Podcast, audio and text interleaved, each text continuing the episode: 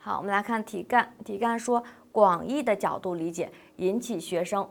引起学习发生的是个体的什么？那这道题其实主要考察的是学习的概念。那什么叫做学习呢？所谓学习，就是由反复的练习或经验引起的个体的行为或行为潜能的这样一个持久的变化。那从概念我们就可以知道，是由练习或经验引起的。所以说这道题比较简单，就能够确定出来答案。那在考试的时候，其实学习这样一个概念，除了这样一个实际的方式考察，还更多的是以理解的方式，也就是说由练习引起的，而不是本能的，以及它是哎经验的这样一个持久的变化，而不是短暂的变化。比如说运动员在这样一个比赛之前，这样一个兴奋剂的这样一个注入，或者说哎生病了，或者说吸毒啊，这些引起的行为变化都不叫学习，因为他们都是一些短暂的这样一个变化。那考试的时候也常常会以这样的角度来考察学习这个概念，所以需要大家认真的理解。那综合我们刚才的分析，那这道题